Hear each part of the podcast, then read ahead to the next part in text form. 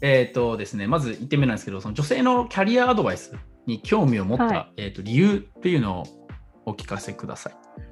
そうですね。あの、これはもう完全に前職の影響だと思うんですけど、私はあの、リクルートグループの人材派遣の会社、リクルートスタッフィングっていうところで営業職で働いてたんですね。まあ、新卒からななんですけど。はい。で、あの、常時担当している派遣スタッフの方っていうのが、大体100人ぐらいいらっしゃって、その方々が、まあ、私、事務系の領域の担当だったので、ほぼほぼ女性の方だったんですよ。で大あの、まあ、20代から、まあ、50代、たまに60代の方もいらっしゃったりとか、うん。っていうような、あの、年齢幅のある状態で、まあ、新卒から入って、まだまだペーペーなのに、キャリア相談ってされるんですよね。うん、で、あの、いろいろやっぱり自分で勉強しました。あの、女性のライフっていうのはどういうものなのか、その中でどういう選択をみんなしていくのか、まあみんな同じじゃないですけどね。あの、はい。どういう選択肢があるのかみたいなのを、まあ、いろいろ学ぶきっかけがあったり、まあ、実際一番、あの、アドバイスしたっていうのは、あの、おこがましくて、やっぱりあの、ペペだったんで、アドバイスをするっていうよりも、その方が今何を考えているのかっていうのをきお聞きして、うんうん。あの、その方の中で、こうまとまるように、喋るとまとまるじゃないですか、考えって。うん。そうですね。だから、うん、その喋ってもらって、自分で考えて、自分で決められるように、あの、お話し相手をしていたみたいなところが、まあ最初の、まあ前職のうんアドバイザーのような、そのかまあ、カウンセラーっていうと大げさですけどね、まあ、うんあの、お聞きするお話し相手をやっていたっていうところで、あの、すごく、やっぱり女性のキャライフ、まあ、ライフに密接したキャリアって面白いなっていうところがありました。で実際それ、うんまあ、4年以上やってたんですけど、はい。あの、一番正直勉強させてもらって、あの、アドバイスをもらったのは私なんじゃないかなっていうふうに思ってて、ああ、はい。まあ、あいろんな、の はい、いろんな事例、事例というか、えっ、と、あの、パターンというか、そういうのを、あその、はい、聞いたわけですからね。そうなんですよ。もういろんな人の人生を聞かせてもらって、あのやっぱり視野が広がったなっていうふうに思ったんですよね。うん。あ、そんな世界あるんだって、あ、そんな考え方あるんだみたいなのがすごく多くて、キラキラした派遣の方っていうのもすごくいっぱいいましたし、うん。だから、あの、これ面白いなって、純粋にその、その会社を出た後も思い続けて、うん。きっかけがあればセミナーに、そのキャリアのセミナーに出てみたりとか、まあちょっと、なんでしょう、講習会みたいなのに行ってみたりとかっていうことをしてて、まあ今も実際興味がある分野ですね。はい。うん。うん。はい。で、その後、えっ、と、まあ、4年でしたっけ、えっ、と、勤めた後の話になるんですけど、はいはい。ちょっとは、えっ、と、勤めた後になるんですけれども、その後は、えっ、と。これ、その後私、ニュージーランドに、あの、ニュージーランドとカナダに留学したんですよ。で、まあ、これ、はい辞めるところからお話しすることになるんですけど、そのリクルートグループ、あの、退職するっていうふうに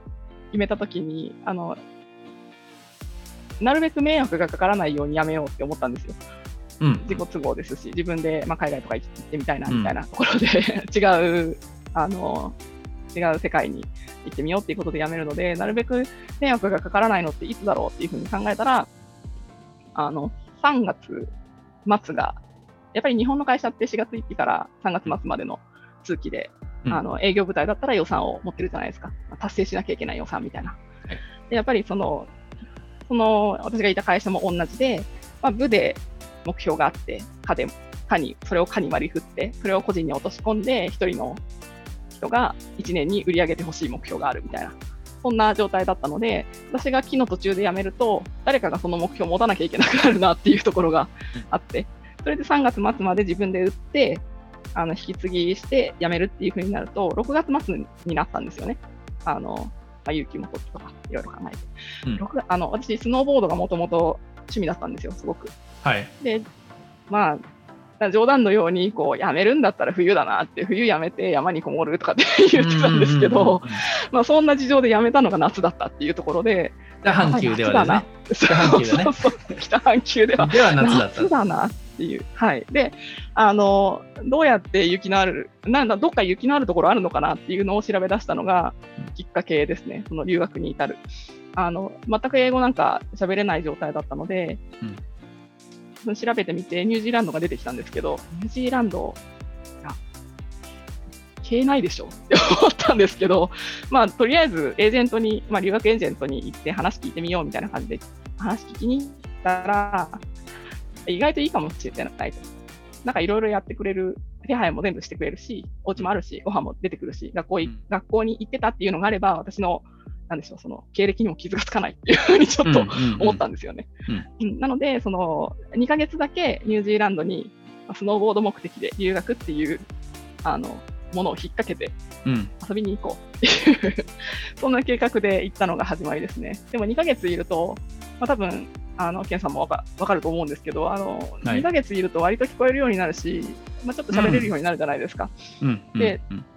あの友達もできるじゃないですか。そうですね。はい、あのまあ、不思議なことにこう、お互い喋れないのに、あの謎の結束感が生まれるんですよね、語学学校って。はい、で、まあ、友達ができてあ、聞こえるようになったな、英語苦手だったのに、ちょっと喋れるようになったなっていうのが楽しくて、うん、あの結局7ヶ月に伸ばしました。あの、はい。うん、ニュージーランドが3ヶ月。で、まあ、ニュージーランド雪なくなったんで、そのカナダ行って4ヶ月みたいな感じで、あの留学を。はい、7か月の後あのカナダ4か月だった、そうですね。カナダはどはい、どこだ、まあ、ニュージーすみません、ニュージーランドは、都市はどこだったんですか？ニュージーランド、クイーンズタウンに3か月ですね。で、その後、うん、カナダのウィスラーっていうところに4か月、トータルで7か月。うん、ウィスラーなんてもう、スノーボードとか、その スノースポーツのメッカーですもんね。そうですね、もうすごい人たちいっぱいいましたね、やっぱり。うん、うん。で、まあ、そこで実は出会った日本人のスノーボードのインストラクターの,、うん、あの子がいたんですよ。はい、あの女性の子がいて。で、その子とすごく仲良くなって、日本帰ってきてからですね、あのスノーボードのインストラクターやらないっていうふうに言われて、うん、あえ、行っていいの？っていうことで、うん、あの行かせてもらって、はい、で3ヶ月、はい、あの日本の群馬ですね、群馬の山でスノーボード、はい、はい、あの川場スキー場っていうところなんですけど、はい、あのインストラクターやってました。で、その間、あのまあ、2週間に1回ぐらい山から降りてきて、うん、あの東京で面接をいっぱい受けて帰るみたいな、はいはい、2、3日ですね、2、3日で10件ぐらい面接受けて帰るみたいな感じで、はい、あの就職活動も並行してやっていて、並行してやったんですね。はい、はい。そうなんです。あの普通の世界にちょっと戻ってこようと思って、あのそれで、うん、あの 取ってもらったのが、まあ、ですね。はい。シャバに戻ってくるってことですね。そうですね。貯金も尽きちゃうので、そんなことやってたら。うんはい。ですね。はい。いやスノーボード、本当私もあの実はあの大学が大学あの6年6年間北海道にいたので、はい。はい。ニセコであったり、はい、ヒラフ、ルスツ、もう毎冬行ってまして、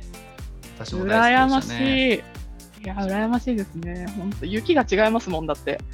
そうですね。世界的に見ても、あのやっぱ質、うん、雪の質は違いますね。うん、そうですよね。はい、だって、ね、ケンさん今、ドイツでしたっけ？はい。の南の方なんですけど。あ、えーと、ね、ドイツの、はい、南の方なんですけどいや実はあの雪そんな悪くなくてですねというのもドイツはい、ドイツのミニマ南というかあのアルプス沿いにもあるんですけど、うん、オーストリアにすぐ行けちゃうんですよ国境を越えて。オーストリアの山が素晴らしくてですね。へえぜひあ。の死ぬ前には絶対に行ってほしい、えー、山。雪山好きだったら、まあ、そういうのはもうご紹介できますねやっぱ最初行った時、ね、はい感動しましたね、うん、山の形状も違いますし、まあ、種類がやっぱり日本とは違うので、うん、うんはい、景色全然違いますよねやっぱり海外の山って。そうですね。も違うし、はい、うん、えー、いいな。いやもう本当にもうおすすめです。はい、はい、はい。で小林さんそういった経緯で、えーとまあ、現在の、えーとまあ、マスワークスジャパンでインサイドセールスをすることになったということですね。そうですね。あの、はい、実は私、インサイドセールス部じゃなかったんですよ、さあの最初。最初、保守更新とかを、はい、あの、ライセンスの保守の更新とかをしている、あの、女性が結構多いグループに入りまして、うん、あそこに入った理由っていうのは、あの、なんでしょう。私が就職活動、その2回目の就職活動をしたときにポイントとしてたことっていうのが、まあ、せっかく英語をちょっとは喋れるようになったし、まあ、毎日じゃなくても、ちょこっと英語が使えるような環境がいいかなっていうところが、まあ、まず一つありました。自分のスキルが多分その方が伸びるだろうし。うん、で、あの、二つ目は、あの、会社の、えっ、ー、と、社員に対する考え方、あの会社が社員をどう扱ってるかみたいなところが2個目のポイントになっていて、あと3個目は、まあ、そこにいる人たちとフィーリングが合うかどうかっていう、まあ、肌感の問題になっちゃうんですけど、そこ、すごい重視してたんですよ。はい、だから、その、会社がどういう規模だったりとだとか、あの、どういう製品売ってるとか、あんまり実は、うん、あの、ケアしてなくて。うん、なので、あの面接もめちゃめちゃ行きました、うん、そこのプライオリティはそう高くなかったってことですよね。どういう製品を扱っているそうですね。そうですね。そんなに高くなくて、まあ、自分がちょっと、まあ、スキルアップができて、ある程度スキルアップができて、うん、あの自分の考え方が合ってる、うん、フィーリングも合ってる、うん、会社がいいっていうふうに探してたんで、すごいいっぱい面接したんですよ。あの転職活動とか、まあ、新卒の時って結構さみだれ式にいろんな会社行くと思うんですけど、2社目でこんなに行く人あんまりいないんじゃないかなっていうぐらい、多分3、40社行ったと思うんですよね。うん、で、それで一番あの面接をすればするほどこの会社行きたいっていうふうに思ったのが、マスワークスジャパンだったんですよね。あの、なんていうのか、まあ、肌感でしかないんですけど、フィーリングはすごく合うし、うん、はい、うん、会社の考え方とか、上の人との面談をしたときにいろいろ聞いて、ああ、この会社、ちゃんとしてる、ちゃんとしてるっておかしいんですけど、もともと人材業界にいたので、あの人材の考え方っていうのが多分あのこうあるべきみたいなのが私の中にあって、うん、それにすごく合致してて、あここで働くエンプロイーたちは幸せだよねっていうふうにすごく思ったんですよね。うん、なので、幸せの幸せの従業員の一員にしてくださいみたいな感じで、あの、はい、ちょっと自分を押し打って入れてもらったみたいな、うん、そんな、いいですね。自分でこう、ここ行きたい選ん、えー、って言って選んであの行くっていうところはいいですね。はい。はい。わかりました。ありがとうございます。えっ、ー、と、まあ、えー、まあ、お仕事に疲れたらまた、えーと、雪山に戻るという選択肢も、まあ、あるということですね。そうですね。そう、どうかな。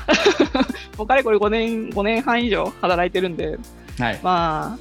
まあ、多分このまま働かせてもらえる限り働くのかななんて思ってますね。うん、はい。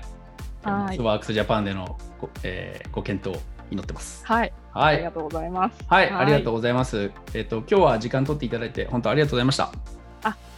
ありがとうございました。はい。はい。ではえっ、ー、と失礼いたします。